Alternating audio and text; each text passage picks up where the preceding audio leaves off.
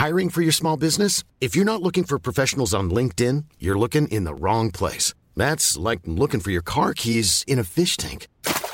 LinkedIn helps you hire professionals you can't find anywhere else, even those who aren't actively searching for a new job but might be open to the perfect role. In a given month, over 70% of LinkedIn users don't even visit other leading job sites. So start looking in the right place. With LinkedIn, you can hire professionals like a professional. Post your free job on linkedin.com slash people today.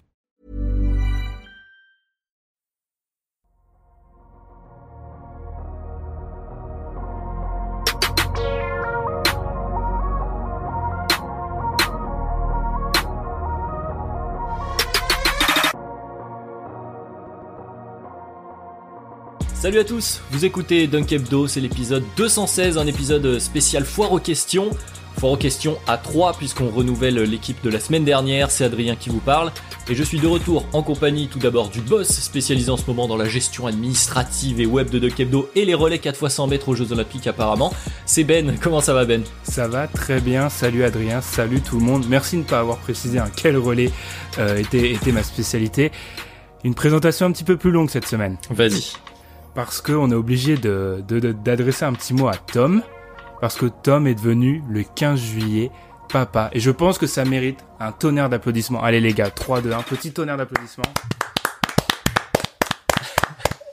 La maman va bien, toute la famille se porte bien, donc vous comprendrez pourquoi Tom n'est pas présent dans cet épisode. Le premier bébé DH, comme l'a dit Alan en off. En tout cas, on embrasse toute la petite famille Feller. Évidemment, on embrasse Tom, et donc, bah, tu l'as évoqué, le troisième membre du jour, c'est un autre spécialiste. Lui, euh, c'est plutôt donc les prospects qui désertent la NCA pour la G-League. Euh, c'est Alan, ça va Alan? Ouais, salut les gars, salut tout le monde. Très très content d'être là. Et encore bravo à la famille Feller. Exactement. Et donc foire aux questions aujourd'hui sur Doc Hebdo. Alors on avait répondu aux questions un peu hors terrain dans la spéciale de, la 200e. Aujourd'hui on va retourner plus près de la balle orange. C'est l'épisode 216 de Doc Hebdo. Foire aux questions. C'est parti.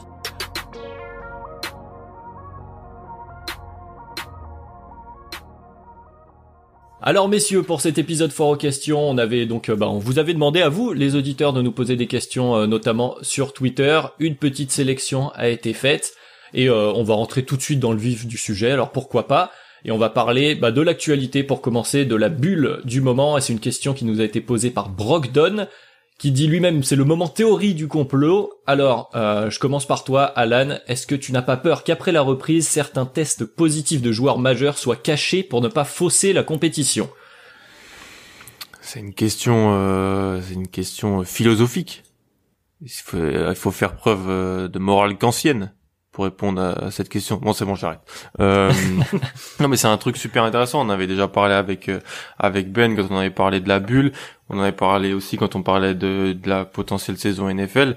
Le secret des tests, euh, si jamais certains sont positifs, le secret pour ne pas perdre en compétitivité, c'est la base potentiellement du problème qu'amène le Covid-19 et la reprise de cette saison. Cette inégalité, cette euh, cette différence d'équité, euh, tous ces mots qui veulent dire des, beaucoup de théories, mais on sait pas vraiment comment ça, ça se met en place. Euh, j'ai envie de faire un peu mon crédule et de croire que non, il y aura pas de de, de choses cachées, mais c'est sûr que c'est des choses qui, qui peuvent arriver, qui sont déjà arrivées dans l'histoire du sport, c'est sûr. Et toi Ben, est-ce que tu crois euh, à cette possibilité? Alors, comme le discours scientifique, ce qu'on peut dire, ça peut changer, et en l'occurrence, je dirais non. Et pourtant, j'adore adhérer aux théories du complot. Hein. C'est, un petit peu une de mes, passions. Troisième degré, bien, bien évidemment. Je dirais non parce que depuis la reprise, je trouve que la NBA met vraiment un point d'honneur pour que son image de marque ne soit pas brouillée par ce qui se passe. Il y a vraiment toute une communication, fallait s'y attendre, mais vraiment pour mettre euh, en avant que ce qui se passe dans la bulle, c'est sain, même si on sait qu'il y a certaines limites, que les joueurs sont pleins dès leur arrivée, pour certains, pense à J.R. Smith notamment, euh, et que certains en sont même exclus. Enfin, par exemple la communication autour de ceux qui sont exclus, etc. Je trouve vraiment que la NBA veut vraiment montrer, voilà, patte blanche. Et comment on fait ça Bah, en en, en communiquant dès qu'il y a un cas positif. Donc je pense pas. Bien sûr, il y aura toujours un soupçon de doute, mais je pense pas. Je suis assez d'accord. Hein, J'allais répondre à peu près la même chose. Pour moi, en termes d'image, le risque est bien trop grand Mhm. que de cacher euh, un faux un faux cas enfin non un cas positif de le cacher. Il y a trop de risques que ce soit révélé un peu plus tard qu'on revienne dessus. Enfin pour l'image de l'NBA qui est son euh, son sujet principal la NBA fait très attention comme tu le dis à son image. C'est vraiment le, le risque est bien trop grand par rapport au gain euh, le gain qui va plutôt nous amener d'ailleurs euh, enfin cette question là nous amène aussi à la question suivante. Donc je vais vous relancer dessus parce que ça va se rejoindre. Elle nous a été posée par euh, Marcel Patulacci euh, gardienne de la paix à Vantou, bien sûr, et qui nous demande, euh, selon nous, jusqu'où la NBA est prêt à pousser pour finir la saison. Donc c'est là qu'on va rejoindre. Est-ce que la contamination, selon lui, d'un gros nom comme euh, il cite LeBron, Kawhi, on peut en citer d'autres, Giannis peut-être, est-ce qu'un gros nom, donc une contamination d'un gros nom durant une série, suffirait pour tout arrêter, ou il faudrait un vrai désastre sanitaire?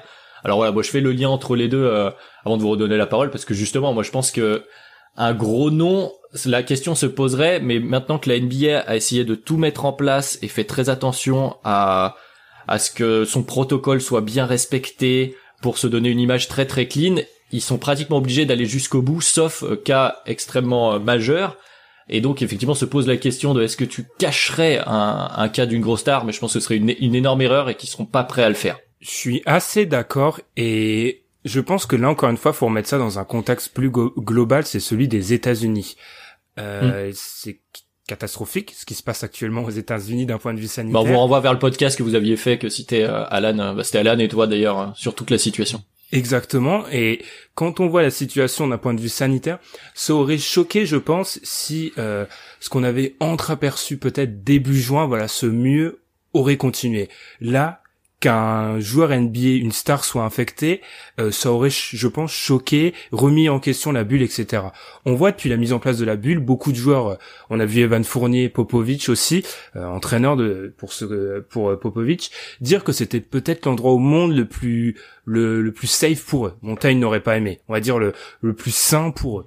Donc je pense que non, euh, euh, un joueur majeur contrôlé positif, ça n'arrêterait rien. Je pense qu'il y a que très peu de cas de figure où la saison serait complètement arrêtée. À ce stade, enfin, les équipes sont à Orlando, la plupart, la plupart des joueurs y sont aussi. Euh, le processus est trop avancé pour qu'on l'arrête maintenant. Ouais, je suis assez d'accord. D'abord, faut définir ce que c'est qu'un gros nom.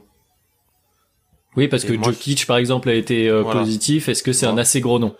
Non, je pense pas. Non. Et en, et en plus, il est pas américain. Je pense toujours que ça a quand même un lien.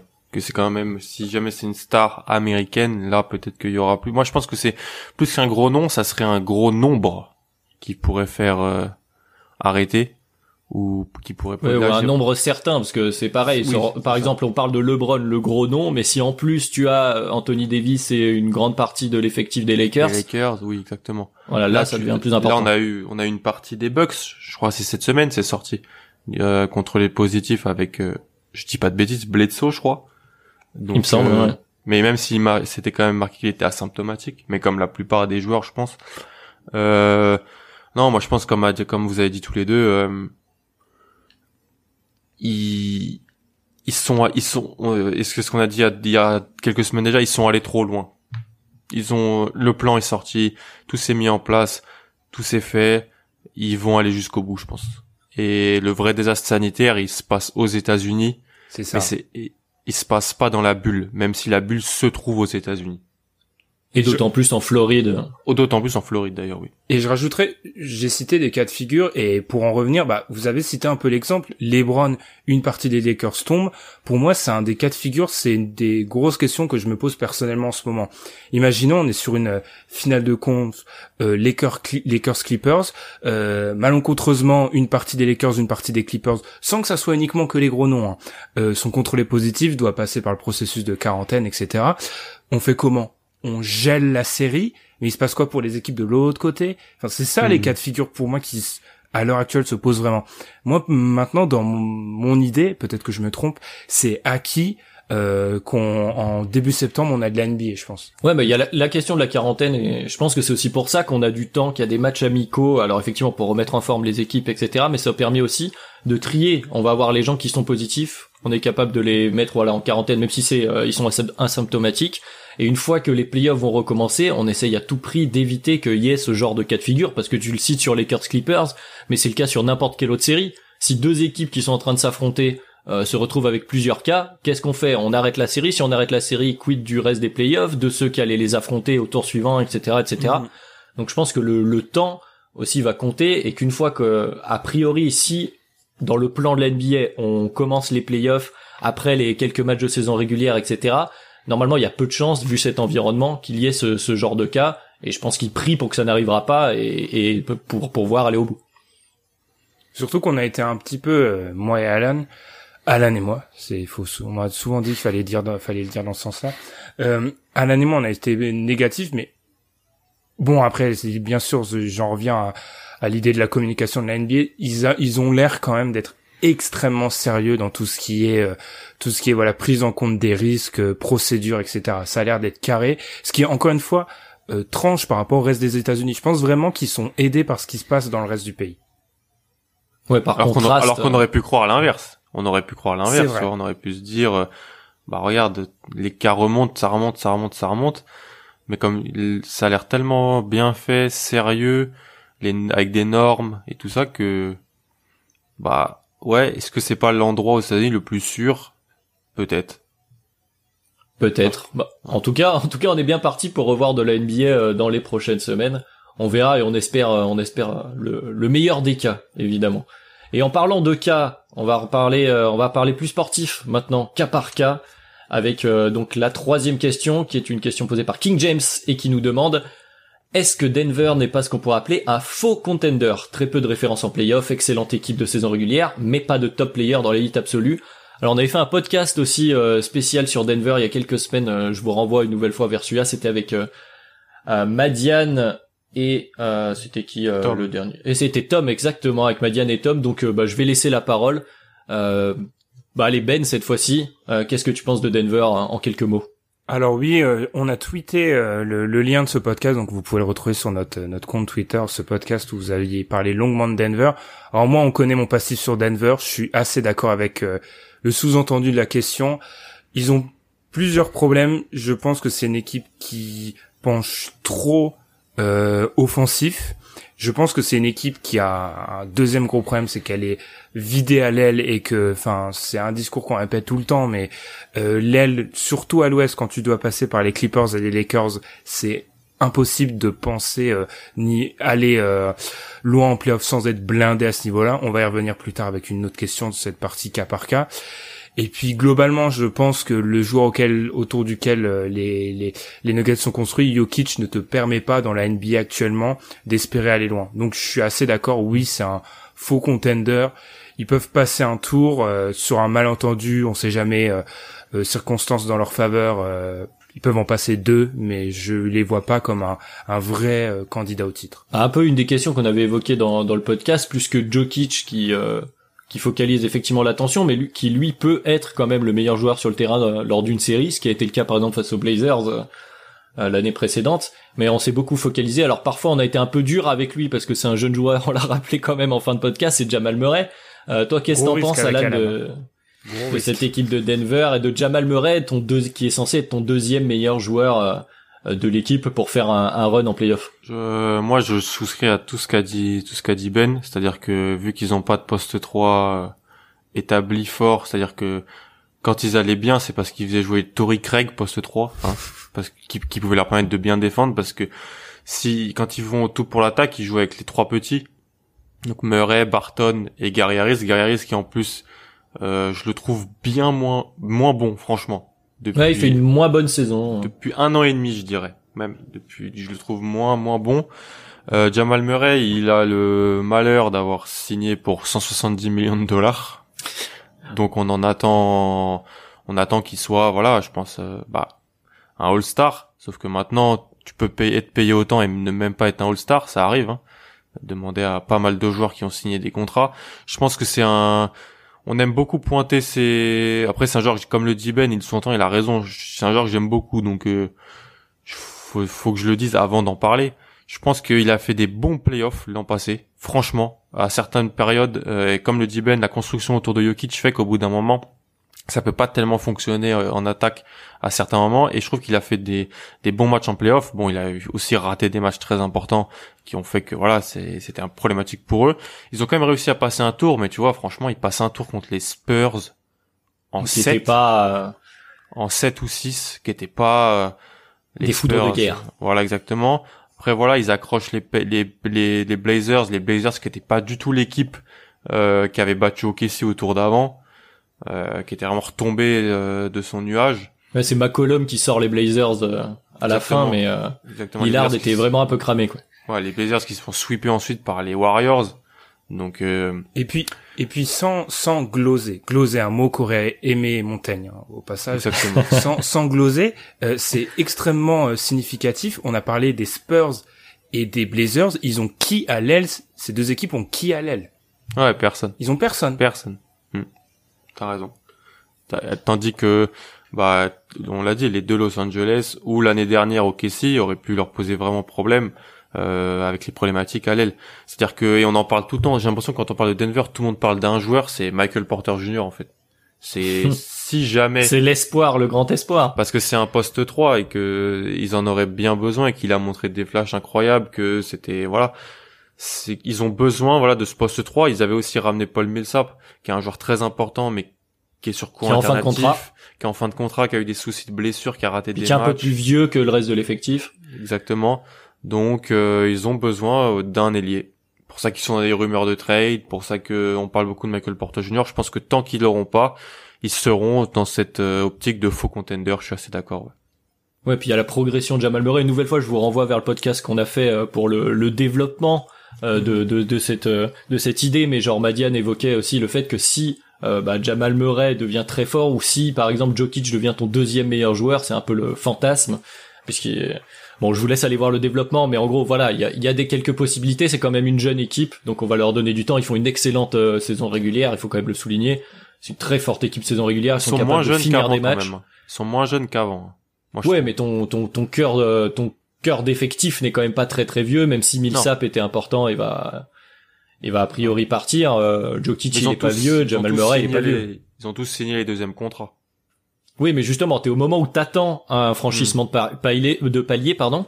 Euh, Mm. Mais euh, tu tu sais tu sais ce que t'as euh, au cœur. T'attends un franchissement de palier. Tu euh, tu te- tu peux te donner un an et demi, peut-être deux ans, à voir. euh, je crois que Tom évoquait l'idée de peut-être faire un point à la prochaine euh, à la prochaine deadline, par exemple. Ok. Dernier, Bon. dernier, dernier petit mot juste, j'avais pas pu réagir à ça à l'époque euh, parce que j'étais pas dans le podcast. Pour moi, j'ai toujours extrêmement de mal avec euh, l'idée et comment les théories qui se basent sur le fait que le meilleur joueur actuel d'une équipe, pour que l'équipe soit meilleure, doit devenir le deuxième meilleur joueur et que c'est un autre joueur. Ah bah c'est pour ça qu'on on se Ouais. marrait un peu parce que Oui, c'est ouais, compliqué finalement. Oui, c'est, c'est, euh, il faudrait que je trouve un nom, un nom pour ce, ce syndrome-là. Vous me laissez quelques minutes, je trouve. Ouais, c'est un syndrome un peu récurrent, mais Ouais. effectivement, euh, t'as toujours ce fantasme de dire, eh, si mon meilleur joueur devient mon deuxième meilleur joueur, je suis vachement plus fort. Bah oui, Ouais, effectivement. Si, si c'est le lieutenant, ça marche. Et tu je ça, j'en suis même pas. On, on, on vous laisse. On va pas. euh, euh, on va pas euh, Spoiler. salir. C'est pas le- Mon- Montaigne aimerait pas, mais Montel aime- aimerait pas. On va pas salir. le- divulgacher, on dit. Exactement. Ah, c'est incroyable ça. Euh, on va pas gâcher le, le travail de, de nos compères, mais je me pose même des questions si Jokic deuxième option, tu tu peux vraiment gagner un titre. Bref, on ferme le débat. C'est une autre question philosophique sur les sur les pivots, etc. Mm. Mais voilà, on vous renvoie vers le podcast pour Denver et on va changer d'équipe. Euh, une autre équipe qui a été très très forte en saison régulière. On va parler des Lakers avec Magnus James qui nous demande pensez-vous que la perte de Bradley et dans une moindre mesure de Rondo va être préjudiciable aux Lakers donc dans la quête du tigre euh, du titre dans la quête du tigre c'est-à-dire The Eye of the Tiger tigre. oui aussi Commissaire Valentin.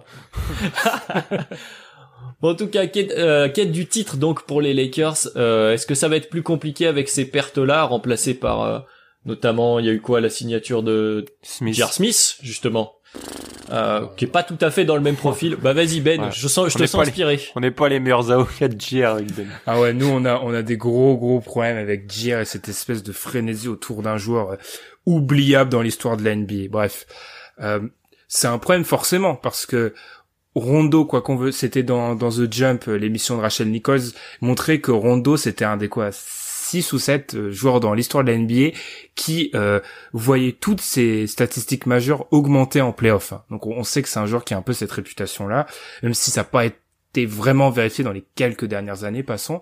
Bradley aussi, il parlait de renaissance, c'était un grand mot, mais je trouve que Avery Bradley était solide du côté des Lakers. Tu perds deux joueurs de ta rotation qui sont quand même importants. Euh, bien sûr que ça va, ça va faire du mal, surtout quand tu dois donner des, minutes à, à. Smith, qui a, J.R. Smith a pas vraiment joué depuis quoi? Un an et demi? Voire plus? Ouais. Finale 2018. Hein. Ouais, donc... Euh, 2010, ouais, 2018. Ouais. Donc on, se rapproche des deux ans sans vraiment jouer à un, très haut niveau. C'était d'ailleurs amusant quand on voyait les highlights qu'on qui étaient partagés euh, les, les hauts moments. Est-ce qu'on doit vraiment dire ça si on veut respecter Montaigne? Je vous laisse. Si on les, les, les moments euh, partagés de, de. Smith, c'est des c'est des clips ou c'est des extraits qui datent de, de 2015-2016. Donc c'est j'ai quand même du mal à croire que ça peut être une pièce importante d'une équipe qui vise le titre en 2020.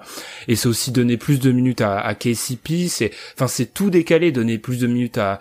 On sait qu'Alex Caruso a une, eu vraiment, il y a un engouement autour de ce joueur, mais est-ce qu'on peut lui donner des, des minutes importantes pour un titre Il y a eu la signature de Dion Waiters aussi. Euh, ah oui, c'est vrai dans le même euh, profil, mais bon. le, duo J.R. Smith Waiters. Pourquoi parler deux minutes quand on peut résumer ça à J.R. Smith Waiters Alan, qu'est-ce que ça t'inspire toi, J.R. Smith Waiters Je veux pas, je veux qu'aucun des deux voit le terrain. c'est dur. Je, je, pense, je pense qu'il faut vraiment, et je trouve que c'est lequel le pire? Juste, je te coupe, désolé. Ouais, t'inquiète. Euh... Ah, Waiters a montré des choses plus hautes dernièrement. Ouais. Mais enfin, dernièrement dans son passage à Miami. Waiters, est-ce que Waiters, avec l'absence de Rondo, va pas vouloir avoir des ballons euh, avec la seconde unité là où J.R. Smith, il sait très bien qu'il fera juste du spot-up quoi. Bah, je pense aussi ça. Bah du coup, j'interromps un peu pour euh, donner mon petit avis. Je, je pense quand même que un des avantages entre guillemets des Lakers dans ce dans ces pertes là, c'est que c'est des pertes mineures et que quand c'est pas LeBron qui est sur le terrain, même si Rondo avait une certaine importance, c'était quand même on était plus focalisé soit sur Anthony Davis, euh, soit sur Kyle Kuzma. Euh, on n'était pas sur euh, voilà un besoin de faire rouler un collectif. Alors mm. je pense que dans ce cas-là, un J.R. Smith peut plus se fondre dans le dans ce rôle qu'il a appris à endosser qu'un Dion Waiters qui va avoir une envie irrépressible de prendre un maximum de shoot pour montrer que c'est un héros. Moi, je pense qu'il faut que KCP soit énorme. Ils ont vraiment besoin d'un d'un KCP qui joue plus de 30 minutes par match, qui qui met dedans à trois points et qui défend. Franchement, parce que le triptyque Green, Bradley, KCP, c'était vraiment top pour eux, mais ils en ont perdu un. Donc, il va falloir que les deux autres, bah, assurent vraiment encore plus. Et c'est vrai que Bradley, KCP se donnait beaucoup en défense parce qu'il pouvait tourner en fait. C'est vrai qu'il y a l'aspect défensif qui est, qui est important. Tu vois, l'aspect défensif, je, je, pense perdre un petit peu. Ils étaient toujours assez frais pour tourner. C'est vrai que la défense des Lakers était très bonne. Euh, c'était ça pouvait être surprenant, mais c'était parce que il y avait cette belle rotation, je trouvais, sur les arrières, les pour défendre les meneurs adverses et tout ça, qui était assez positive. Je pense qu'ils auront vraiment besoin de, de Caldwell Pop à, un, à un vraiment un très bon niveau. Euh, Danny Green également du coup. Hein, Danny Green, Danny Green, ça reste une, une valeur sûre, même s'il a, il avait fait de, des playoffs assez moyens ou des finales NBA assez moyennes avec les, les Raptors l'an passé, c'est une valeur sûre. Après, oui, euh, en fait, c'est toujours le même problème. Moi, pour moi, ça change rien parce que est-ce que Rondo était vraiment comme comme Ben l'a dit, oui, il a toujours été bon en playoff, même avec c'était avec les Pélicans qu'il avait été bon dernièrement euh, en, en playoff. Oui, et puis chez nous au Bulls, il aussi, il avait été bon. Bulls, moi avec Boston, on le sait. Est-ce qu'il stabilisait vraiment la seconde unité? En fait, il faut juste que les minutes sans LeBron ne soient pas cataclysmiques, quoi. Et donc, qu'est-ce qu'est-ce qu'il faut? Est-ce qu'il faut mettre euh, Est-ce qu'il faut donner des ballons plus à Kyle euh, pas, je suis pas sûr. Après, en playoff, les, les rotations se referment un peu. Il y a moins de minutes sans LeBron et Anthony Davis. Hein, il y a quand même euh, ces deux-là. Donc tu vas avoir des minutes avec euh, bon bah file la balle à Anthony Davis et puis on Il faut un joueur pour donner, pour mettre quand même en position Anthony Davis. C'est vrai. La Rondo au moins pouvait mettre en position Anthony Davis. Et c'était c'était un backup meneur euh, que je trouvais négatif parce qu'il était voilà. mais au moins il pouvait mettre un minimum en position Anthony Davis. Là, qui va va être chargé de ça? Je, je sais même pas. Je suis. Puis franchement, voilà, moi j'en ai marre que LeBron se se tape tous les cassos de la NBA euh, sur son banc. C'est-à-dire que maintenant, c'est depuis, Cleveland, j'ai l'impression. Euh, est-ce qu'on peut, il n'y avait pas d'autres joueurs à signer? Sérieux Est-ce qu'il n'y avait pas d'autres joueurs à signer? Bah, c'est le contre-coup de cette stratégie à chaque fois de LeBron d'arriver dans une franchise qui est une autre star euh, très très à très haut salaire et ensuite il faut boucher les trous comme tu peux mais est-ce que, euh, franchement, est-ce, ouais, est-ce que franchement ils auraient, ils auraient pas pu aller prendre, je sais pas, le, un All-Star de G League Est-ce que c'est pas mieux que J.R. Smith? Est-ce que c'est si important aussi? Moi, je veux poser Oui, la question. Est-ce que c'est si important? Parce que je veux pas tirer Oui. le plan sur la comète, mais on, on s'achemine quand même probablement, c'est une des questions pour la suite, vers un Clippers Lakers peut-être en finale de conf. T'as pas ta ligne arrière est pas forcément primordiale dans ce dans ce match-up là. hein. Bradley avait été assez important dans les dans les matchs contre les Clippers. En fait, moi, je pense que je résume. Pour moi, c'est KCP. Vraiment, je pense qu'il va En fait, il avoir faut le KCP rôle, de Détroit. euh, Ouais, je pense le KCP qui, est- qui aurait pu prendre une super extension euh, et qui, qui qui était ce two-way player euh, qui mettait dedans à trois points et qui défendait comme un chien. Et donc. Mais ce qui est euh, possible, hein, après, euh, ils ont repris la confiance, tu vois, tu parles KCP, il y a leur joueur intérieur aussi où ça se passe mieux parce que justement il n'y a pas de pas de perte, mais pour les Dwight Howard, Maggie, etc. Ces joueurs-là qui sont en, en rédemption un peu, dans un espèce d'arc de rédemption, en KCP, on peut-être que ça que ça fonctionnera. On verra. On leur souhaite en tout cas. Réponse plus Euh, tard quand on parlera des favoris pour le titre. Exactement. Mais là, après le duo euh, Waiters J.R. Smith, on va changer de duo. Euh, ce sera peut-être un peu mieux. C'est une question d'Elios Starship John qui nous dit Hello la team, pensez-vous que le duo Doncic Porzingis est capable de faire un gros run? Jusqu'au moins les finales de conférence Et il passe un bonjour à tous les fans de Dallas. Alors on leur passe également un bonjour. Alors Doncic Porzingis jusqu'en finale de conf. Bah tiens Ben, tu venais d'évoquer une potentielle finale euh, Lakers Clippers. Est-ce que tu penses que Dallas est capable de jouer les troubles faites? Alors quand j'ai lu cette euh, cette euh, cette question, première impression, je me dis non. Puis ensuite, je fais un petit état des lieux de à l'ouest. Alors bien sûr, je mets toujours les les, les deux ogres de Los Angeles au-dessus. Et puis derrière, euh, Houston continue à avoir des questions.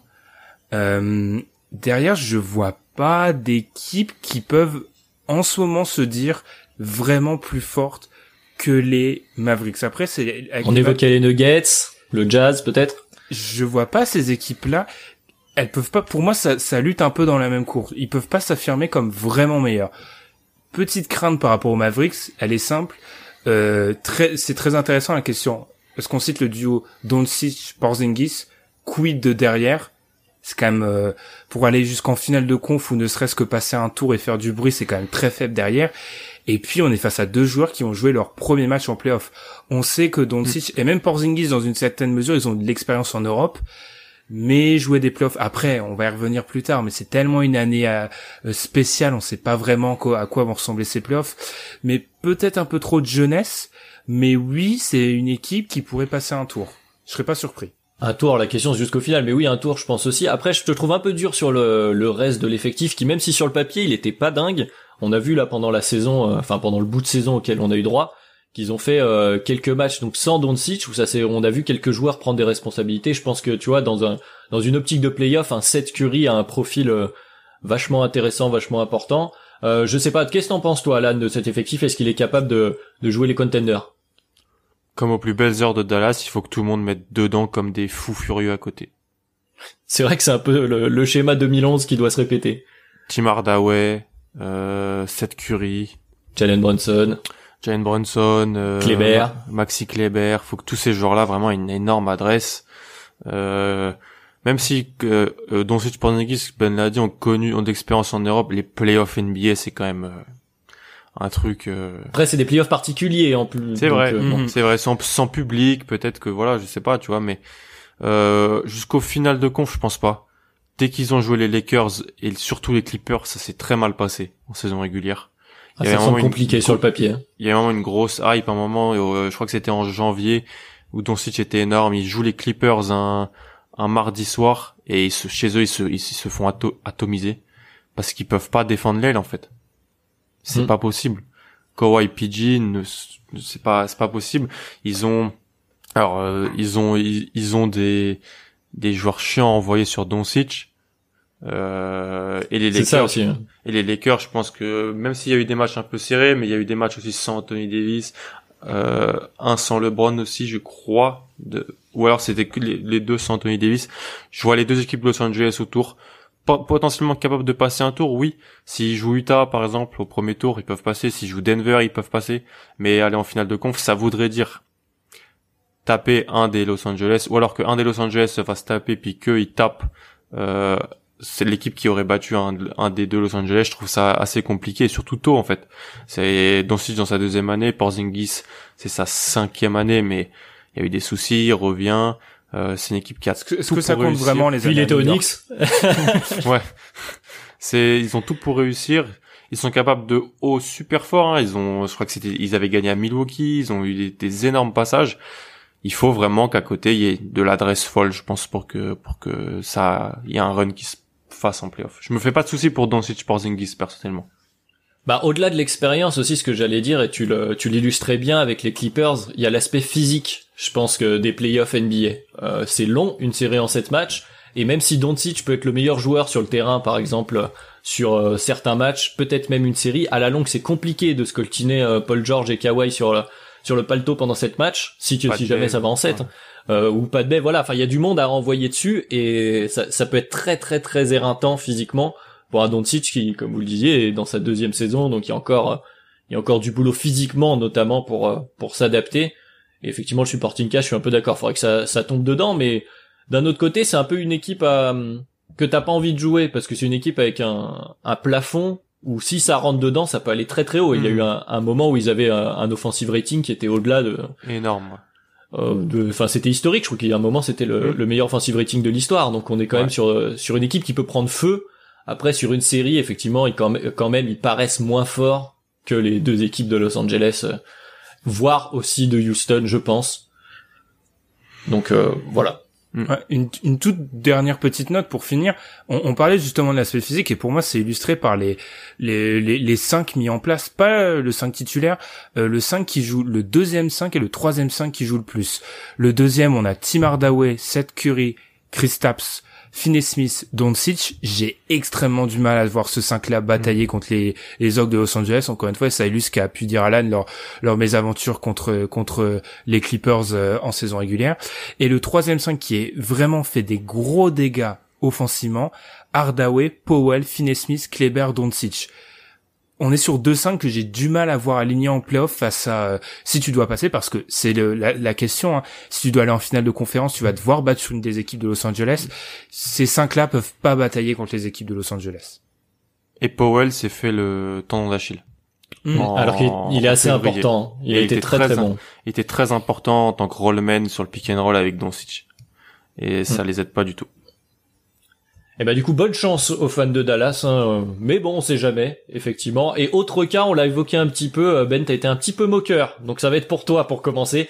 Euh, question posée par euh, par notre cher ami du FKP, le French Knicks podcast, qui nous demande parmi les 10 coachs, alors il y en a même 11 je crois dans la liste qu'on a trouvé, donc parmi les 11 coachs interviewés, 10 coachs interviewés selon lui pour le poste de head coach des Knicks, quel est le meilleur selon vous et le pire? Donc je pense qu'on va pouvoir faire plaisir. Ben, je t'en prie. Alors, je remarque que je suis la seule personne au monde qui est incapable de prononcer le nom de ce podcast déjà. C'est assez, c'est assez terrifiant. Alors, je vais commencer par le pire, ce qu'on parle des Knicks. Euh, bah, j'appellerais ça un peu euh, la, la, casse auto des, des, des coachs NBA. Alors, on a des idées, voilà, qui, qui arrivent. Mike Brown, on se demande pourquoi, hein, parce que euh, déjà interviewé précédemment, il n'a pas eu le job, mais pourquoi pas, on va réinterviewer des mecs qui ont pas eu le job. Ensuite, c'est tous les en fait les restes euh, de, de de franchise NBA. On va chercher les Jason Kidd, on va chercher les alors les Tom Thibodeau. Je pourrais laisser Adrien en parler euh, longuement, gloser encore une fois là-dessus. J'aime bien ce mot. Et alors la prime étant, je pense, le pire à Mike Woodson faire revenir Mike Woodson parce que tu as joué les playoffs avec lui il y a 7 ans mais ça n'a ça n'a strictement aucun sens. Qu'est-ce qu'il faut pour les alors je me garderai de commenter sur les assistants, ça c'est quelque chose on sait jamais les assistants hein. Euh, je rappelle la mésaventure Brian Shaw hein, euh, les assistants on sait jamais trop. Le favori, je pense, dans les médias et un petit peu dans la, la, micro, le microcosme NBA, ça serait Kenny Atkinson. Je vous l'ai dit, je pense que c'est le probablement le meilleur coach sur le marché. Après, je pense que côté, alors c'est peut-être que je, je, encore une fois, je, je réfléchis trop. Côté Knicks, prendre le coach limogé des Nets, je me demande si ça fait pas un petit peu fausse note. Bah c'est une des questions de de stratégie notamment euh, si moi je peux me permettre.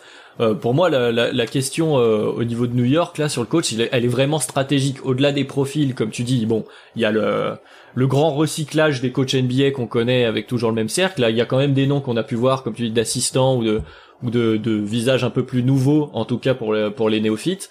Mais pour moi, ça, la question revient au final à ce que tu souhaites faire, ce que les Knicks ont toujours fait, à savoir avoir un grand nom pour te montrer, euh, notamment en vue de la, prochaine free agency, où euh, il y aura beaucoup de beaucoup de batailles et les Knicks fantasment toujours sur le fait de faire venir le gros nom ou les gros noms pour euh, enfin se relancer. Donc ça c'est la stratégie habituelle. Auquel cas tu te tournerais peut-être sur des des coachs avec un plus gros cachet qui enverra un message du style eh bien on veut gagner maintenant, comme par exemple un Thibodeau, malgré tous les défauts, il a ce profil où les gens euh, euh, se diraient, enfin pourraient se dire dans l'esprit stratégique, bah ce coach-là, on le prend pour gagner tout de suite, on n'est pas dans une stratégie de construction, etc. Donc ça pourrait être un bon argument à faire valoir pour faire signer des free agents. Et à contrario, euh, le scénario inverse, où justement tu vas aller plus bah, sur un profil à la Kenny Atkinson que t'évoquais du côté des Nets, enfin anciennement du côté des Nets, et donc de bah, construire un collectif, une identité autour de tes jeunes. Euh, et tu en as quelques-uns. Après, on peut débattre autour de, de, de la qualité de ces jeunes-là, mais il y a quand même quelques quelques jeunes intéressants à New York. Donc pour moi, la question, elle se elle se pose là, et c'est une fois qu'on a répondu à cette question stratégique qu'on peut se poser la question de lequel est le meilleur, lequel est le pire. Mais moi, personnellement, j'ai pas la réponse. Du coup, euh, bah, Alan, je te laisse la, la parole, c'est à toi. Je crois que c'est assez ouf, mais il y a aucun des 11 qui me tente. Même pas de qui suis Enix. Non, parce que tu vois, tu disais, euh, ce qui, en fait, Atkinson, euh, c'est bien pour ce que les Knicks ont maintenant, mais si l'objectif des Knicks, l'objectif des Knicks, c'est pas juste de d'être le cinquième seed et de de retourner en playoff. L'objectif cinquième siège, excuse-moi Montaigne. L'objectif des Knicks, c'est ça ils l'ont ils l'ont fait une fois en disant. Ouais, je te laisse. Non mais t'as raison, mais l'objectif des Knicks intrinsèquement, c'est quand même d'attirer des stars. Et est-ce que Kenny Atkinson c'est un coach qui peut gérer ces joueurs-là? Je sais même, je sais, je sais pas, parce qu'on l'a vu cette, année. En fait, Kenny Atkinson c'est parfait pour ce qu'ils ont maintenant, mais est-ce que c'est est-ce que c'est bien pour ce qu'ils veulent devenir après 2000, en 2021, 2022 On en revient à la stratégie. On lit des trucs comme quoi J. Kidd, c'était celui qui a un petit peu euh, euh, fait sortir Giannis du cocon du côté des Bucks et qu'il a une très bonne relation avec les jeunes joueurs. Moi, j'ai vraiment peur que ça soit J. Kidd, personnellement. Hein. Alors que ça s'est ça s'est mal passé aux Nets, ça s'est mal, on peut le dire, mal passé aux, aux Bucks. Ça, je, je, je comprendrais pas Thibodeau. Est-ce que Thibodeau Thibodeau pour moi c'est un coach de, de, de fin des années 2000 malheureusement même si c'est une période que j'adore parce que c'est un moment où j'aurais découvert la NBA. Non, on est en 2020. Atkinson a tout pour euh, pour être euh, bien, mais je suis pas sûr que dans l'équipe finale des Knicks du milieu de la décennie, parce que t'espères toujours quand même que ton coach va rester au moins 3-4 ans. C'est ça en fait. Il reste pas 3-4 ans aux Knicks. Ouais, mais tu le prends pour qu'il reste 3-4 ans quand même. Mais moi en fait, je me dis que alors déjà l'idée moi je souscris pas à l'idée selon laquelle le coach peut avoir une espèce d'influence sur euh, euh comment attirer une superstar. Et en fait, le problème c'est que. Mais certains le pensent par contre. Mais c'est. Ouais, ah oui, ouais, ouais, ouais. Je, je. mais je pense que stratégiquement, dans la tête des, euh, voilà, du, front office, ça peut être le cas. Non.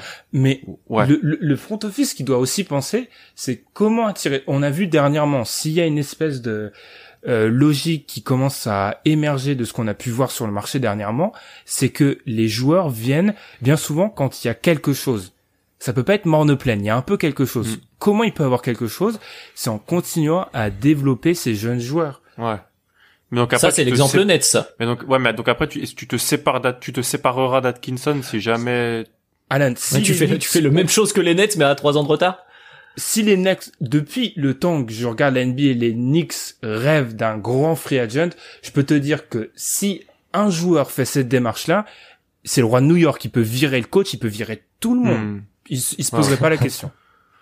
Ouais, ouais, je suis, je, suis assez, assez d'accord. Après, les, comme tu as dit, les assistants, bah, Brian Shaw, c'était l'assistant le plus hypé que j'ai connu et maintenant il va entraîner la Select Team en G-League. Donc euh, voilà. Euh, donc je, je connais pas les assistants. Des fois ça peut bien se passer, des fois ça peut pas bien se passer. Mais oui, ah, tu préfères Atkinson à Thibodeau, Kidd, Brown, Woodson? Non, mais ça, c'est Udoka pas- a une bonne cote hein, quand même. Mais c'est juste parce que les autres sont, sont nuls, en fait. C'est juste parce que les autres sont, enfin, Mike Brown a un emploi fictif aux Warriors depuis 5 ans. euh, Mike Woodson, bon. Mike Woodson, ouais, Mike Woodson avait dit qu'il voulait venir au Knicks en tant qu'assistant de Fisdale. Je sais pas, il y avait peut-être eu un problème, ça s'était pas fait. C'est c'est un, euh, Mike Woodson, c'est un coach solide. Genre voilà, il avait, il avait mis sur pied les, les Hawks, il avait ramené les, les, les Knicks en playoff, il avait été assistant de Rivers aux Clippers, il connaît un peu des vestiaires qui gagnent. Je suis pas sûr que ce soit le meilleur pour développer les jeunes, comme, comme on le dit. Le problème pour moi au Knicks, c'est pas les, c'est pas le coach. hein. Non mais c'est pas le, c'est pas le coach. Mm. C'est le, Bah, c'est- dévelop- le, développement des jeunes. Alors ça passe par le coach, oui. Ça, ça doit passer par le coach.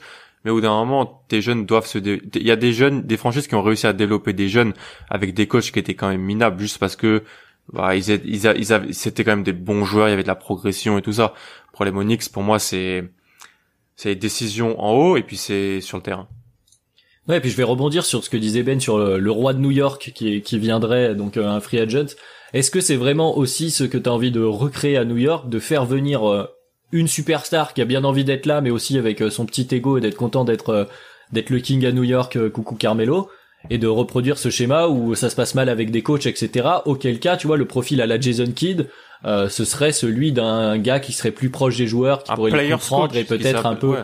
Ouais, voilà, c'est ça. Peut-être un peu adoucir cet ego-là. Donc dans cette euh, dans cette optique de signer une star qui viendrait, euh, peut-être qu'il y a eu des discussions, on n'en sait rien.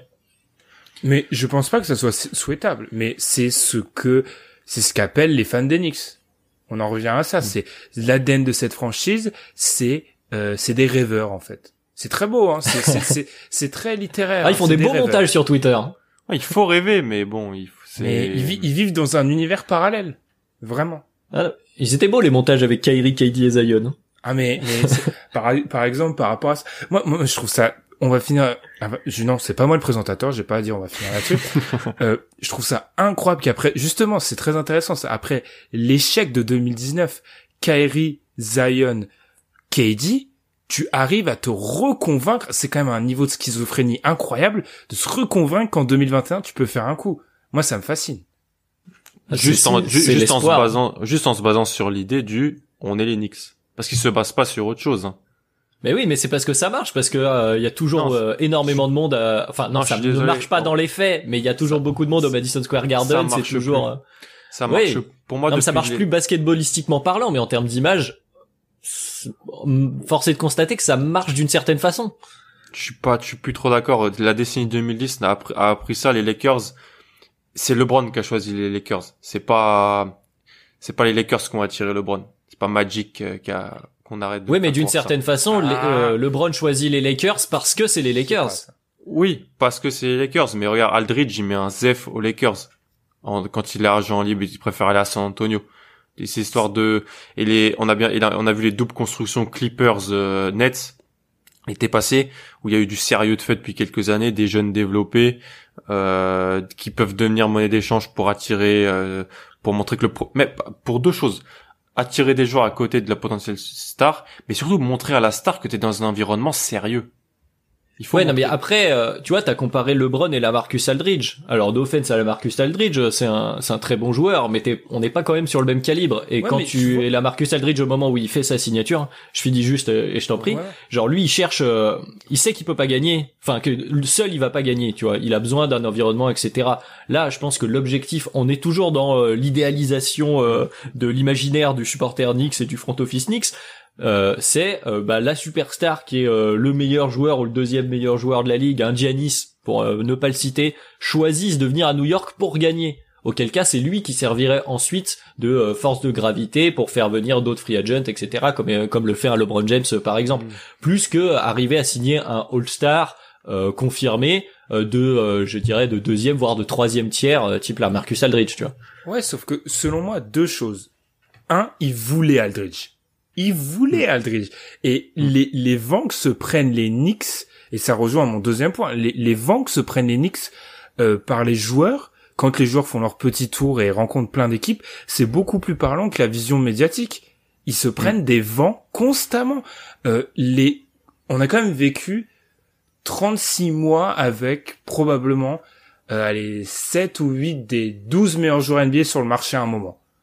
Combien ont dit après quoi avoir vraiment considéré les Knicks? Zéro.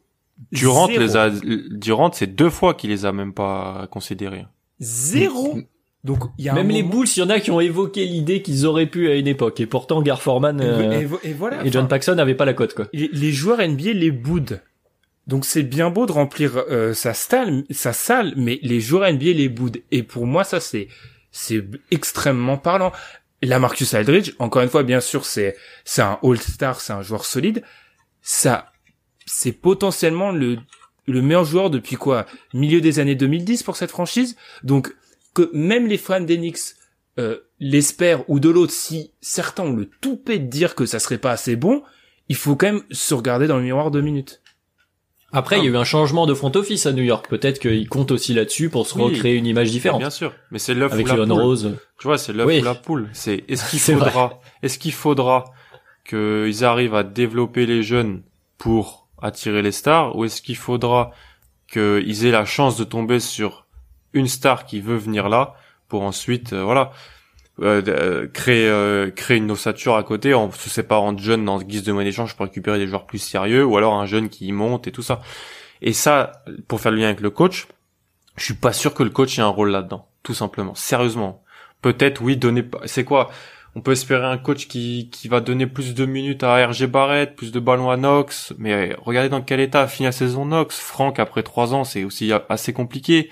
Barrett, c'est un an. Je, le, tire pas trop de conclusions, mais qui, qui, bien mieux déjà, qui c'est des, voilà, je sais pas, Bon, bon courage donc des Knicks. On s'est un peu écarté du sujet du coach, mais justement, c'est vrai que bah il y a la vraie question autour Knicks, elle est elle est globale quoi. Et donc euh, bah rendez-vous euh, à la draft, à, à la signature du prochain coach et à la prochaine free agency. Et euh, franchement, ouais, je, et franchement, je souhaite que ça aille mieux pour les Knicks parce que c'est.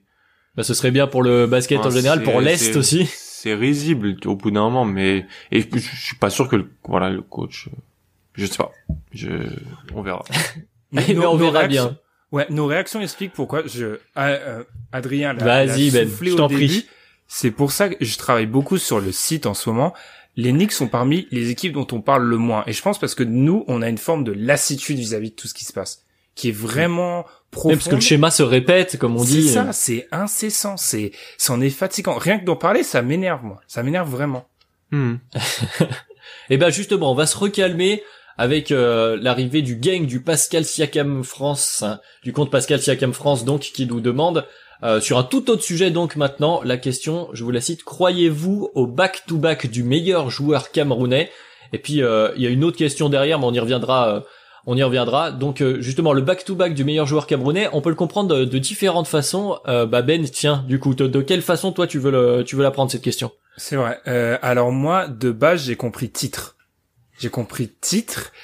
Et je pense que non, sans, euh, encore une fois, sans révéler nos, choix qui vont arriver sur euh, les favoris pour le titre, je pense que non, je pense que Toronto pourrait limite se glisser selon comment ça va se découper. On, rappelle, il reste quand même huit matchs à jouer, on sait pas comment ça va finir à l'Est. Il pourrait aller peut-être en finale de conf parce que c'est un peu une des révélations de cette saison. On a vu que c'était pas seulement euh, Kawhi Leonard, c'était une vraie équipe. Après, non, j'y crois pas à ce back-to-back là. Après, je vais vous laisser parler d'un autre petit, peut-être back-to-back, mais celui vis-à-vis du titre, je n'y crois pas. Et toi, Alan, tu l'avais compris sur le titre aussi ou tu veux parler de l'autre justement? Non, j'avais compris du MIP moi. Ouais, bon, on est d'accord, j'avais le même. Vas-y, je t'en prie, développe. Euh...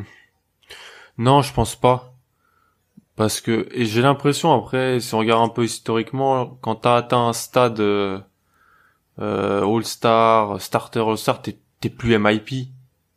Même si des des gens ont dit voilà Curry aurait pu l'être à un moment tellement la progression était folle, c'est vrai, mais je trouve que c'est un trophée qui est en fait réservé à un joueur qui euh, tournait entre 8 et 12 points et d'un coup se retrouve à 20 points. Voilà.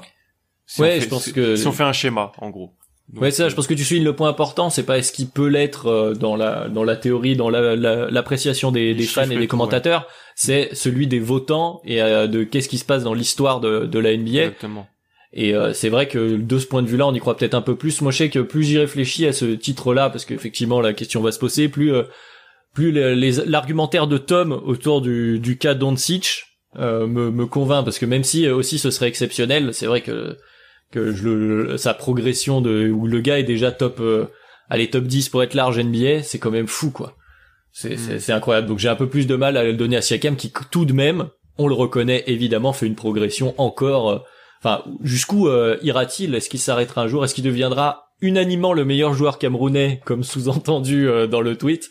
C'est c'est une autre question. Mm. Et du coup, deuxième question euh, de Pascal Siakam France qui nous demande sur le plan personnel, est-ce que vous êtes euh, aussi impatient que les autres années de voir les playoffs? Alors ça, vraie question, parce que c'est aussi euh, une discussion qu'on a souvent entre nous. Mathieu Alan, je te redonne la parole. Est-ce que toi, tu sens un peu la, la hype monter, l'attente monter euh, à l'arrivée de, de, bah, de cette fin de saison et de ces playoffs NBA euh, Non. Même si je suis un voilà, je suis un aficionados de sport. C'est vrai que le confinement, euh, le, le, le, moins, le moins de sport a fait que voilà, des fois je me retrouve un peu perdu, je sais pas quoi faire parce que c'est vrai que c'est bah, pour nous tous, on est tous très fans de sport. C'est des choses qu'on, c'est des rendez-vous, c'est des choses qui font partie de notre quotidien.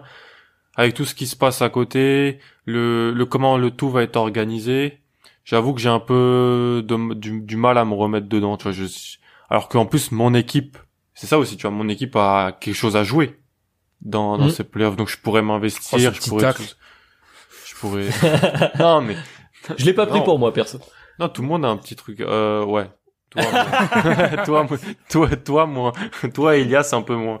Mais, euh, mais j'avoue que non, j'ai la coupure a été trop longue. Euh, et puis ouais, le la crise sanitaire, euh, la, même le, les soucis euh, raciaux, sociaux aux États-Unis font que c'est vrai que je, je pourrais m'en passer. Je vais dire ça comme ça en gros. Et toi Ben donc, est-ce que t'es euh, de la même façon pas très hypé ou est-ce qu'un peu plus quand même un peu plus d'enthousiasme? Euh, Un peu pareil, mais j'avoue que sur ces derniers jours ça commence à à monter. Peut-être parce que par rapport à Alan, moi, du fait personnellement, j'ai peut-être un peu moins vie privée, j'ai un peu moins suivi la NBA cette année. Peut-être. Donc mm. c'est peut-être pour ça. Mais ça reste extrêmement spécial. Je rejoins Alan sur beaucoup des points. Euh, le contexte est spécial. Il y a aussi un truc dont j'avais, je ne veux pas me jeter des fleurs, mais dont j'avais parlé euh, euh, quand on avait parlé du retour de la NBA. Il y a un embouteillage sportif. Il y a trop d'offres sportives en ce moment. C'est-à-dire que où, où donner de la tête, c'est un petit peu difficile à, à se concentrer et à vraiment à notre attention soit retenue sur quelque chose, c'est, ça, ça en devient difficile. Mais oui, pas aussi impatient, mais la, l'impatience commence à arriver. Ce qui est malheureux selon moi, c'est que c'était la première année post-Warriors, comme j'aime l'appeler, et qu'elle va être très étrange et ça me gêne parce que pour moi c'était la première fois depuis bah, les Warriors en gros qu'on avait une année où on avait trois équipes qui pouvaient gagner le titre et là on aura un titre mais il sera très étrange. Ah, tu vois, moi je dis ça, moi je dis ça, mais je vais, je vais très vite me mettre dedans, hein, me connaissant. Ah, une fois que ce sera commencé, peut-être que effectivement, mais tu mais la question de calendrier aussi, elle est intéressante. Euh, tu vois, tu parlais de l'embouteillage de l'offre maintenant sportive. Moi, je pense qu'il y a aussi un autre aspect, c'est que, eh ben, on est euh, fin juillet, début août, et que normalement, en fait, on arrive un peu à la fin de. Alors c'est la fin des années scolaires pour ceux qui font encore des études. On arrive un peu avant les vacances quand c'est euh, donc les playoffs dans le calendrier normal. Et donc euh, on arrive au bout de cette année, puis il y a une progression euh, au fur et à mesure qui fait monter petit à petit. Là, bah, euh, certains sont en vacances, on salue Ilias par exemple. D'autres, voilà, ont la tête un peu ailleurs. Il, il, fait, il fait chaud, il fait beau, on fait les barbecues. Non, mais je pense que ça joue. C'est pas la période où d'habitude mentalement, parce qu'il y a une espèce de d'horloge à l'année du, du fan mm. NBA qui se met en place. Du allez, là c'est maintenant mode playoff entre guillemets alors que là, bah, c'est fini les modes playoff. Normalement, c'est là où on respire. Du coup, je pense que ça, ça, ça, ça diminue un peu l'enthousiasme qu'on peut avoir. Mais je vous rejoins. Euh, là, tu vois, d'en reparler. Là, on en reparle un peu plus euh, entre nous là chez De Kebdo parce que ça arrive. Donc, il faut qu'on il faut qu'on en discute. Euh, on commence à avoir des images qui reviennent. moi, je sais que je, je, me, je me fais la série de Matisse Table dans la bulle. Donc, comme comme un fan de série normale, voilà, ça remonte petit à petit. Et comme tu dis, Alan, quand ça va recommencer, a priori, bon, on va on va s'y remettre automatiquement, j'ai envie de dire, en mode en pilote automatique. Et donc, du coup, vu que l'hype monte, bah, je vais vous poser la question d'après parce que le, temps passe euh, finalement avec toutes ces questions.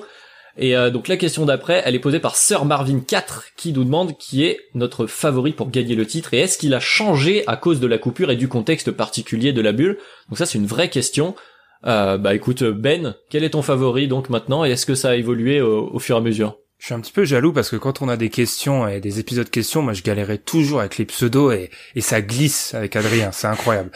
Euh, en fait, non, ça n'a pas changé parce que la situation est tellement unique, il y a trop de paramètres à prendre en compte et on sait pas comment équipe A ou équipe B va réagir. Donc en fait, moi je pars du principe que je vais juger uniquement sur le terrain sans prendre en compte le hors terrain parce que je peux pas le quantifier donc ça reste mais alors le favori peut-être Clippers, mais mais moi j'avais du mal à cette année à vraiment. Euh, je mettais les, les deux équipes Los Angeles et les Bucks parce que les Bucks selon moi seront en finale, donc euh, sur cette match tu sais jamais ce qui peut se passer. Donc non, ça a pas changé, ça reste toujours Clippers avec je me méfie Lakers Bucks. Bah du coup pour te relancer Alan, je vais rajouter un, un petit gimmick à la question. Est-ce que euh, les quelques matchs de saison régulière entre guillemets, enfin de saison plutôt irrégulière, enfin de ce nouveau format qu'on va voir, peuvent changer et influencer ta, ton, ton avis sur le favori pour le titre euh, qui va arriver? S'il y a une blessure, oui. Sinon, non, je pense pas. Moi j'avais les Lakers. Alors c'est vrai que bah, coupure et contexte particulier égale plus de Avery Bradley. On a déjà parlé. Ça peut un mhm. peu changer la donne. Euh, mais non, je reste sur Lakers Bucks en finale, comme j'avais dit. Euh, je pense que et comme l'a dit Ben, les, si les Bucks sont en finale, eh ben il, ça peut ça peut se faire une blessure. Hop, on l'a vu avec Toronto l'année passée. Hein. Donc euh, je reste sur. Sûr, les... on sait jamais. Exactement, je reste sur euh, les Lakers contre les Bucks en finale, avec la finale de conf Lakers Clippers qui que tout le monde attend. Ouais, bah moi aussi j'avais les Lakers de base et en fait le contexte ma limite me conforte. Alors pas le côté basket, comme tu dis, il y a des, des questions qui se posent, notamment avec l'absence de Bradley qu'on a évoqué, mais euh, sur l'attitude de LeBron James, qui me semble être, alors au-delà de ce qu'on peut penser de, de, de sa façon d'agir, mais en tout cas qui me semble être le plus déterminé à aller au bout. Le retour euh, c'est voilà, c'est l'impression que me donne sa, sa communication ou sa non-communication d'ailleurs. Euh, c'est voilà, c'est ce retour-là du la détermination de LeBron James et euh, je retrouve mon adage durement acquis en 2016 on euh, ne parie pas contre LeBron James. Donc je ne change pas. Depuis le début de l'année je ne parie pas contre LeBron James. Et euh, les Lakers restent mes favoris même si évidemment il y a beaucoup plus d'inconnus qu'habituellement sur sur la fin de saison. Et donc encore une question on parie pas contre LeBron James même quand il a Dion Waiters et Gerson dans son équipe euh, bah écoute, il a gagné avec. Euh, j'ai vu des choses euh, tout aussi farfelues, donc pourquoi pas. Même si J.R. Smith a quand même genre fait des choses pour éviter à LeBron James de gagner, manifestement. Mais j'espère que ça ira mieux cette fois. Ce, podcast lunaire qu'on a enregistré. Ah, je l'ai réécouté un jour, il était, on savait pas quoi dire. Bah, je pense comme tout le monde, hein. on était un petit peu perdu. Ah bah voilà, c'est les c'est les les imprévus de la NBA, on en aura sûrement là, donc bah peut-être que justement ça nous donnera des grands moments on verra ça. Et euh, bah du coup, on va retrouver un sujet qu'on a évoqué euh, ces dernières semaines dans le podcast pour la prochaine question. Elle est posée par euh, Lalo Sokeici qui nous dit Yo l'équipe. Alors bonjour à toi. puisque vous avez pas mal parlé des jeunes ces derniers temps, pour vous, quel est celui qui va le plus surprendre, assurer dans cette fin de saison playoff? Alors je me tourne vers le spécialiste pour commencer. Alan, quel est, quoi cette question là? Ah bah tu es le spécialiste jeunesse de Bizarre, cette question. Surtout pour un mec qui regarde beaucoup fait rentrer l'accusé, euh, c'est doute. De la jeunesse et des sports. Exactement. Voilà, comme ça on a on a les deux. Bon, du coup, quel euh, rookie ou en tout cas euh, jeune joueur NBA penses-tu va va surprendre pendant cette fin de saison et ces playoffs? J'ai décidé de pas être chauvin, donc je vais pas dire qui vous savez, celui dont on ne doit pas prononcer le nom.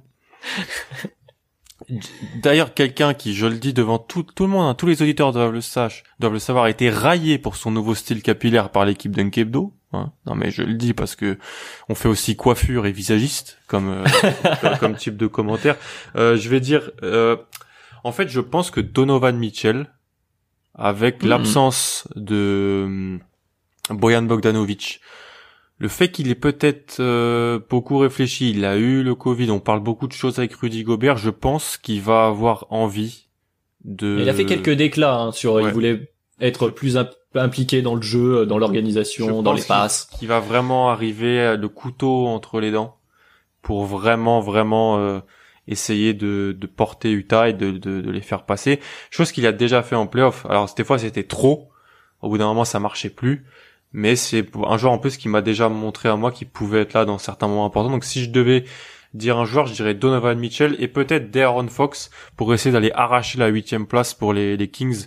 Euh, ça va pas être évident hein, côté. Ça va pas être évident, mais je pense que potentiellement c'est c'est jouable. Donc je dirais Mitch, mais je dirais Mitchell.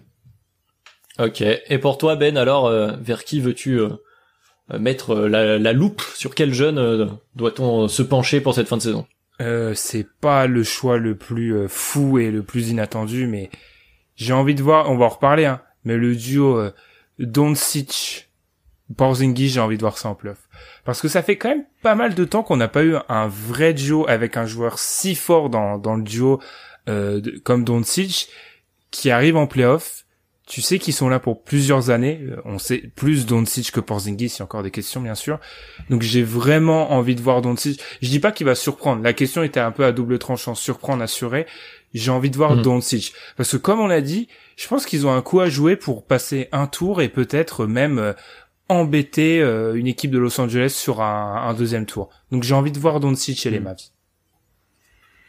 Ok, bah moi j'avais aussi Donovan Mitchell euh, de noter, mais après je pense que collectivement l'équipe des Pelicans aussi euh, sera la à regarder.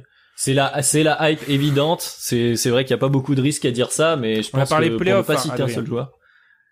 Oui, il y a écrit fin de saison slash playoff, comme surprendre assuré. Donc euh, en tout cas en termes de spectacle, il y aura à voir. Et puis sinon, euh, bah, je recite son nom juste parce que sa série m'a trop fait plaisir. Mais bah, en termes de basket, euh, on va se contenter de défendre. C'est Baptiste Table euh, que j'aime beaucoup, que j'avais déjà d'ailleurs cité en, milieu de saison. Donc, donc voilà. Mais je rejoins quand même Alan sur Donovan Mitchell. Et, et comme ça, ça va nous permettre de conclure avec une question. Alors là, alors je ne remercie pas de Pen Don't Lie qu'on aime beaucoup, hein, mais qui nous donc, nous pose une question qui va nous obliger à faire un, comment dire, un aveu euh, d'accent pas terrible.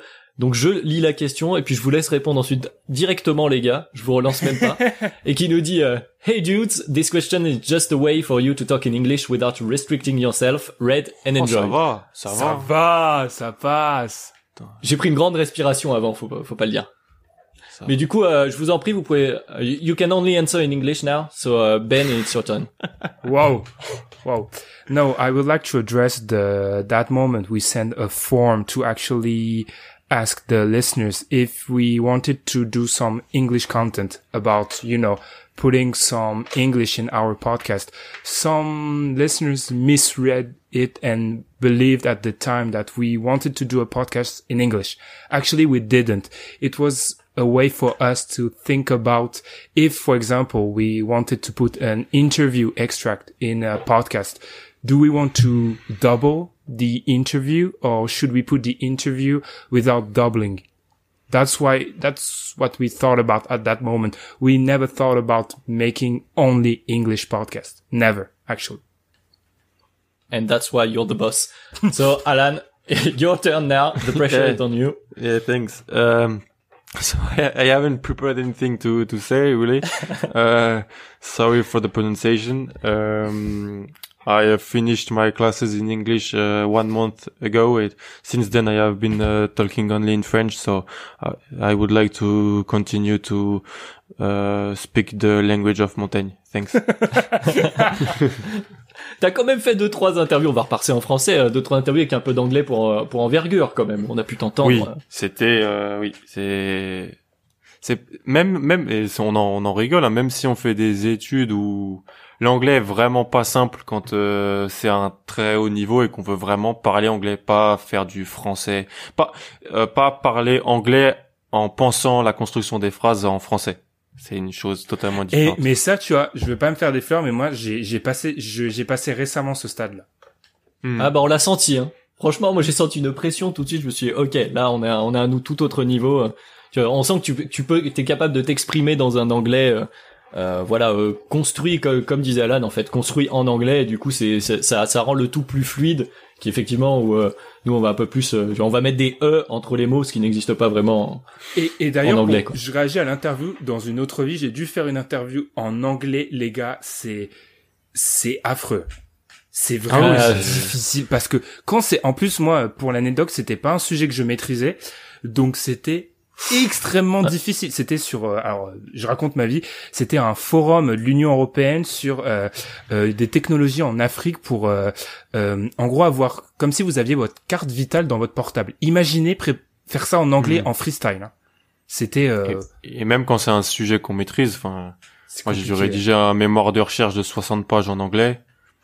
C'était de niveau universitaire, donc c'était Ouais, parce que là, en franchement. plus, t'as la construction de ta réflexion Ouais, dans en une fait, autre ça. langue, où là, ça va C'est- encore plus loin. C'est extrêmement frustrant aussi parce que t'as l'impression que tu te limites tellement et que la puissance de ton argumentaire est, est proche d'un d'un devoir sur euh, la Mésopotamie en sixième, alors que alors que t'as envie tellement d'aller plus loin de dire Tu te sens au mais- tableau en train de réciter avec ta ça. feuille. Alors, alors, mais juste qu'en fait que la construction grammaticale fait que tu peux pas, tu peux pas développer un truc que tu, tu sens puissant là où en français c'est, c'est plus facile. Donc ouais, c'est, c'est pas, c'est pas simple. Mais bon, c'est. Ouais, malgré tous ces, euh, ces anglicismes qu'on essaye de gommer grâce à Montaigne, euh, notamment, euh, Et d'a- bah, d'ailleurs, mine de rien. Je me permets juste de te couper. Adrien. Je- du coup, pour les gens qui comprennent, parce qu'il faut poser à ces gens-là qui comprennent vraiment pas l'anglais, on avait lancé ce sondage où on expliquait qu'on voulait faire du contenu anglais. On voulait pas faire du contenu anglais. En fait, la vraie question derrière, comme je l'ai dit, c'est qu'on voulait peut-être mettre des extraits d'interviews. Et moi, la question que je me posais, c'est est-ce qu'on peut les mettre en bande originale? Est-ce que ça va passer pour la plupart des gens? Question qui est Ouais, il y a plusieurs écoles. Hein. À quel moment Pierre avait fait un ouais. podcast tout en anglais. euh, chez Envergure, par exemple, il y a traduction régulière à chaque fois de la question puis de la réponse. Mais bon, il y a perte toujours d'informations. Ou ça. alors c'est a posteriori peut-être des sous-titres euh, en vidéo, je sais pas. Enfin, il y a plusieurs. euh, Effectivement, la question se pose. Quoi. Et on, on fait un, on fait un salut à Pierre qui a quand même lui fait un podcast avec euh, Eric Horn complètement en anglais. Bravo. Ouais. Et c'est voilà. Et euh, la preuve en est par rapport à tout ce qu'on vient de dire que c'est loin d'être évident. Donc effectivement, euh, encore une fois, chaque pot bas. Et euh, bah c'est ça qui va conclure euh, du coup ce podcast foire aux questions. Je sais pas, est-ce que vous avez quelque chose quand même à rajouter, les gars, non? Ou on a fait. euh, Bah, les fans le tour de d'Elix ce que vous vont, dire, vouliez dire? vont dire qu'on a été dur, mais je trouve qu'on était juste. Voilà. Ah bah c'est c'est toujours la question qu'on de la leur, on a- perception. on leur a dit qu'on leur souhaitait le meilleur, et c'est vrai. Mais même eux savent que ils y sont pas encore. Et c'est pas Atkinson qui va changer. On le sait tout, mais ça c'est c'est c'est valable pour toutes les pour toutes les équipes. On a toujours un biais quand ça. on Oui. quand on parle de son équipe où on veut entendre des bonnes choses et puis bon, des fois il y a le côté un peu plus ça, objectif puis- qui revient. quoi. Je sais pas comment Montaigne le dirait, mais c'est euh, on aime se se talk into. Tu vois le mot anglais. on aime se vendre. On aime se persuader, se vendre à nous-mêmes le, le projet. Voilà. Bah Et- oui, c'est ça, c'est la vie de c'est la fan, vie de fan. croire euh, de croire aussi en, aux jeunes joueurs euh, en se disant Ben n'a pas, toujours ce problème, par exemple. Voilà. Donc, eh ben c'est un avantage. c'est un vrai Bravo à avantage. toi. Avantage sur nous. Bon voilà, c'est comme ça du coup qu'on va conclure euh, cet épisode FAQ de Duck Hebdo. Évidemment, on remercie tous nos auditeurs, ceux qui ont posé des questions bien entendu, mais aussi ceux qui nous écoutent euh, silencieusement, on va dire. Comme d'habitude, n'hésitez toujours pas à nous rejoindre de partout, les plateformes de podcast, les réseaux sociaux. La reprise de l'NBA, elle approche, donc a priori, on va en parler dès la semaine prochaine pour ceux qui nous ont posé la question également sur euh, sur Twitter. Donc on va vite se donner rendez-vous et on vous souhaite à tous eh ben, une excellente semaine. Merci beaucoup les gars. Merci et on félicite Tom, la maman, encore une fois. Bravo. C'est ça. Bravo.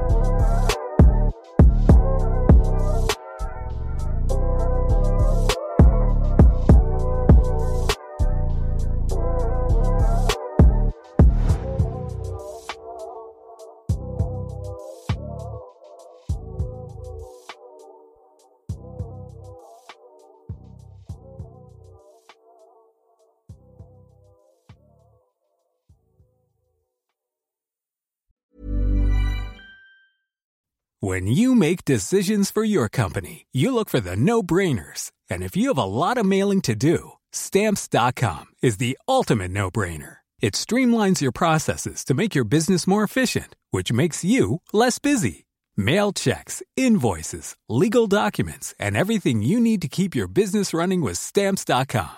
Seamlessly connect with every major marketplace and shopping cart. Schedule package pickups and see your cheapest and fastest shipping options from different carriers. With rates up to 89% off USPS and UPS rates. And with the Stamps.com mobile app, you can take care of mailing and shipping wherever you are. Make the same no-brainer decision as over 1 million other businesses with Stamps.com. Sign up with code PROGRAM for a four-week trial, plus free postage and a free digital scale. No long-term commitments or contracts.